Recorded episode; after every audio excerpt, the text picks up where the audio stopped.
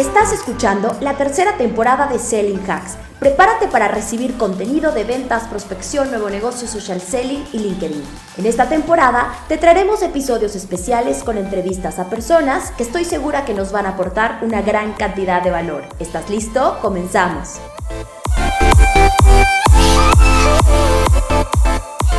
Días, buenas tardes, dependiendo de donde te encuentres, dependiendo de la hora en la que estés escuchando este episodio del podcast. Bienvenido al primer episodio de la temporada número 3 de Selling Hacks. Estoy contenta, estoy ilusionada, tengo cosas diferentes, tengo cosas nuevas para, para contar y hoy les quiero hablar en este episodio, en este el primer episodio de la tercera temporada, les quiero hablar acerca de mis aprendizajes del año 2021, ya que estamos a nada, señores, a nada de cerrar este año. A ver, primero que nada, les voy a decir.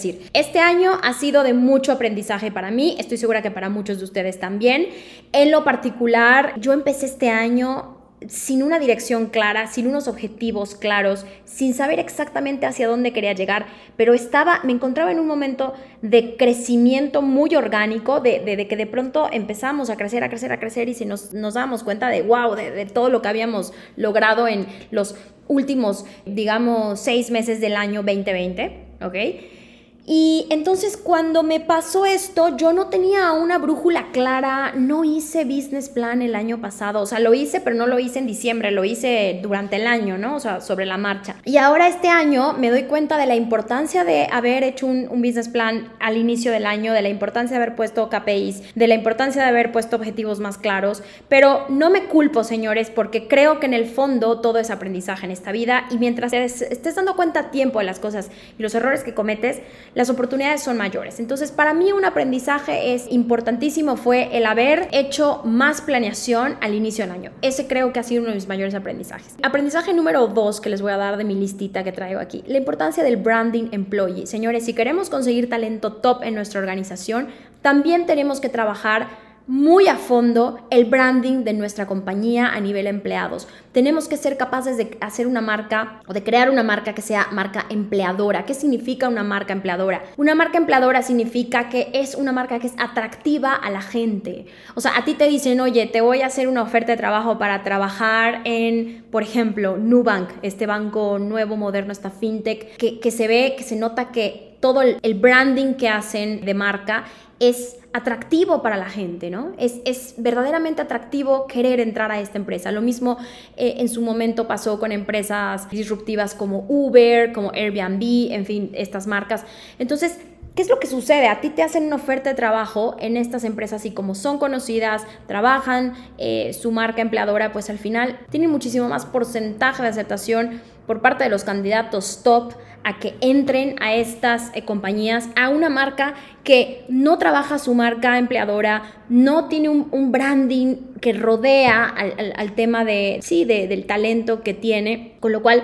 Señores, traerte talento top en esas condiciones es mucho más complejo y por eso de verdad una de mis mayores recomendaciones es que trabajen la, la, marca como una marca empleadora. Y es algo que evidentemente está dentro de mis objetivos y que tengo que trazar el plan de cómo lo voy a hacer. Una de las cosas que quiero hacer para el siguiente año es reclutar talento que atraiga talento, o sea, que eh, eh, reclutar gente top que se dedique a la atracción y retención de talento. Entonces, esa es como una de las vías que voy a emplear. No hemos definido un plan de cómo cómo lo vamos a lograr, pero estoy segura que esto lo, estaremos determinando en los próximos, eh, en los próximos meses, porque, porque al final es algo que está a corto, a corto, mediano plazo de este año, ¿no? Ahora, Importantísimo, la, lo, eh, es, es, crucial apegarte a tu plan de negocios y si va cambiando tu plan de negocios, evidentemente le vas haciendo modificaciones, pero vas cuidando cada detalle. Trata de no salirte, trata de, de que si te vas a salir lo tengas todo muy bien medido porque si no se puede volver un caos al final del año. Esto es algo que también aprendí de este 2021. ¿Qué más aprendí? Ahí les va una. La importancia del famoso profit first. Señores, la rentabilidad del negocio es lo primero, ¿ok? Ahora nosotros en nuestro business plan obviamente tenemos considerado esto, pero creo que en años anteriores he pecado de no darle tanta importancia a la rentabilidad del negocio, me enfoqué más en el crecimiento que en la rentabilidad. Está bien, soy una empresa todavía en vías de crecimiento, todavía soy una empresa pequeña y lo tengo que reconocer y es normal, pero una vez que te das cuenta, ya no es normal no hacer caso a este tipo de cosas. Entonces, si estás emprendiendo, estás en los cuatro o cinco primeros años de tu negocio o antes, te aconsejo que te enfoques mucho eh, en, cuidar el tema del profit. Y por eso es que eh, después de leer el libro de Profit First, definitivamente decidí que claro que iba a aperturar las cuentas que este libro te pide que abras y estoy, estoy aperturando una por una. Eh, por supuesto, la de rentabilidad ya está abierta, ya existe, ya tiene dinero ahí. Y, y eso para mí es un gran logro porque porque me doy cuenta de que de, un libro, de un libro que yo escuché de recomendación de muchos emprendedores, eh, lo escuché por ejemplo de, de, Vilma Núñez y me di a la tarea de comprar el libro, de leerlo, de subrayar lo más importante y me di cuenta de que sí, en efecto, si no ponemos a la ganancia primero, no la ponemos nunca. Entonces eso es uno de mis aprendizajes de este año. Señores, otro aprendizaje, la importancia de la parte física, el modelo híbrido y su gestión. Qué difícil el modelo híbrido, qué difícil trabajar desde casa. Yo de verdad a veces eh, digo, no, no, no, no me encanta la idea de trabajar desde casa a full time. Siento que puede llegar a ser cansado, siento que, que, te falta a veces energía, que te cansas también de estar en un mismo sitio, de no moverte. Y por el otro lado, el tema de gestionar ir a una oficina todos los días de lunes a viernes también puede volverse cansado, agotador. Entonces, sigo pensando, después de estos años de pandemia, que el modelo híbrido es una muy buena opción y que definitivamente para que pueda funcionar tienen que haber procesos. Otro de los aprendizajes que tengo y que voy a implementar para el siguiente año es la, eh, la, creación de los procesos, porque ahora sí hay procesos, pero no todos están tan estandarizados y algunos están documentados. Obviamente mi proceso de venta está documentado, pero porque además me dedico a eso, pero tengo áreas en las que los procesos todavía no son Biblia, ¿sabes? Entonces, para mí, uno de los principales objetivos del inicio de este año es tener libritos de cómo se tienen que hacer las cosas y que todo el mundo las esté haciendo como si esto fuera una fábrica. El otro día escuché un TikTok de una persona que decía, tienes que tener a todo, todo sistematizado como si fuera una fábrica, ¿no? Hay que poner una tapita aquí, pones la tapita y pasas la botella, pones la tapa, pasas la botella, pones la tapa, pasas la botella. Así tiene que funcionar el negocio, señores. La gente tiene que saber lo que tiene que hacer y yo reconozco que en este instante mi negocio no está funcionando así y mi objetivo para el siguiente año es hacerlo funcionar así. Sé que no es fácil, Sé que crear procesos puede sonar muy fácil, pero no. Yo creo que hay, su dificultad en la, en la creación del proceso y en la implementación del proceso, porque uno puede sentarse en un Word y empezar a redactar paso uno, paso dos, pero ahora que la gente lo, lo ejecute, a mí, me parece que es un, es un reto, ¿no? Pero como siempre, todo reto es posible. Otra cosa que ha sido súper importante, la importancia del liderazgo, de tener puestos claves en la empresa, de, de buscar a tus grandes aliados, esas personas que están literal entregando todo por el negocio, haciéndolo crecer, que lo sienten como suyo y que están siendo capaces de asumir retos, enfrentar retos, liderear, eh, gestionar, crecer,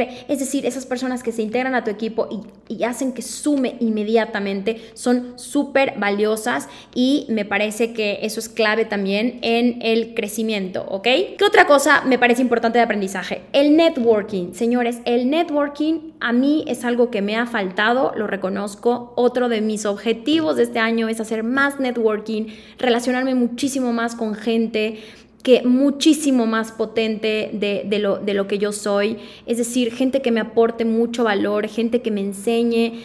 De verdad, no saben cómo amo el hecho de estar no sé, en una cena, en un desayuno o platicando 30 minutos con una persona que cada palabra que me dice me aporta conocimiento y me hace sentir que sé más y que me está haciendo descubrir muchas cosas. Eso me fascina. A mí igual me gusta poder ser esa persona con, con gente de pronto que me sigue o que entra a mis webinars y que me dice, Daniela, me encantó tu contenido, a partir de lo que me dijiste lo empecé a implementar y empecé a tener mejores resultados.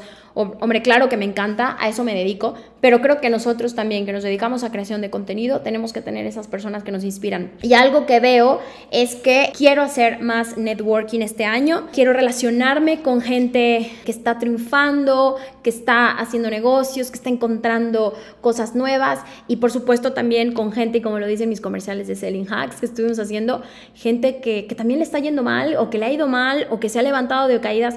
Algo que ya me di cuenta este año es que los negocios no son lineales, son picos, o sea, el negocio sube, baja, sube, baja Yo creo que después de varios años algunos negocios pueden ser más estables, pero en general hay que asumir como dueño de negocio que no vas a tener una subida lineal y todo va a ser perfecto y color de rosa. Eso lo veo muy difícil, incluso a gente millonaria, billonaria, no sé, Gran Cardón, por ejemplo, ¿no? Sigo sus historias, sigo todo lo que hace y digo, él también tiene problemas, ¿sabes? Él también está pensando que el siguiente avión que se quiere comprar no es el jet privado que tiene, sino es un jet privado que tiene más plazas, más lujo, que puede cruzar el océano Atlántico, o sea, me explico, te das cuenta de que de que en algún punto tú quieres llegar a un lugar y un billonario, un millonario más arriba, mucho más arriba que tú, también quiere llegar a un lugar. Entonces, al final, esta expectativa de querer crecer, pues es, base en, la gente que emprende y que hace negocios, porque si no, ¿cómo alimentas ¿no? Ese, esa sed de crecimiento? Entonces, tema networking, súper importante. Otra cosa que he aprendido es muy importante, no solamente el networking, las relaciones, sino también invertir en masterminds. Quiero invertir este año en masterminds. Yo creo que el año pasado no lo hicimos, estaba demasiado ocupada del crecimiento y esta vez me quiero rodear de gente como se los dije hace ratito, potente, que me sume e invertir dinero en masterminds. Ya tengo uno por ahí que estoy merodeando, vamos a ver si lo hacemos. Y por qué no hacer nuestro mastermind en, en, en, Kick 100, es decir, que yo pueda tener un mastermind donde hayan personas que se reúnan y que podamos compartir contenido de valor y, y sobre todo ayudarles a estructurar sus equipos comerciales. Entonces, mastermind probablemente venga para el siguiente año. Y, y, me, y me despido y finalizo con el último con el último punto que me parece súper importante como aprendizaje de este 2021. Señores, el talento, el talento top y la gente potente en la empresa es lo primero. Hay dos pilares para mí hoy al cerrar el 2021. Hay más, pero hay dos que son cruciales, ¿ok? Y siempre, y siempre no me voy a cansar de decirlo. Uno, es el talento, el talento top, el talento que te hace crecer. Y dos, las ventas, ¿verdad? Eh, la gasolina para que, haya, para que haya nuevos clientes, para que haya ingresos, para que haya facturación. Las ventas que haces, las facturas que haces y el talento que gestiona lo que haces son fundamentales para que empresas eh, crezcan a niveles muchísimo más acelerados que empresas tradicionales, ¿ok? Los famosos unicornios, ¿no? Te das cuenta de la gestión que tienen de, de, marca empresarial, la gestión que tienen de talento, la forma que tienen en la que se acercan al talento y cómo se logran traer talento muy top a la compañía siendo startups, en algunos casos, no todas. Evidentemente las unicornios pues ya no son startups, pero lo que quiero decir es que te das cuenta de que uno de sus pilares más importantes es el talento. Entonces, las ventas y el talento, señores, con eso me quedo de este 2021 y es a donde más prioridad le voy a, le voy a poner, además de todo lo que obviamente ya te, ya te conté. Y pues bueno, estoy súper contenta que hayan estado en este primer episodio de la tercera temporada de Selling Hacks. Recuerden, voy a empezar a introducir episodios especiales con entrevistas, quiero platicar con gente, quiero hacer networking con gente y quiero aprovechar este espacio para hacer networking y aprender muchísimo más de lo que ya este 2021 me ha dejado aprendizajes. Así que nos vemos en el siguiente episodio. Acabas de escuchar un episodio más de la tercera temporada de Selling Hacks. Espero que lo hayas disfrutado tanto como yo disfruto traerte todos los martes y viernes contenido de alto valor. Recuerda que puedes seguirme en mis redes sociales, TikTok, Instagram y LinkedIn. Nos vemos en el siguiente episodio.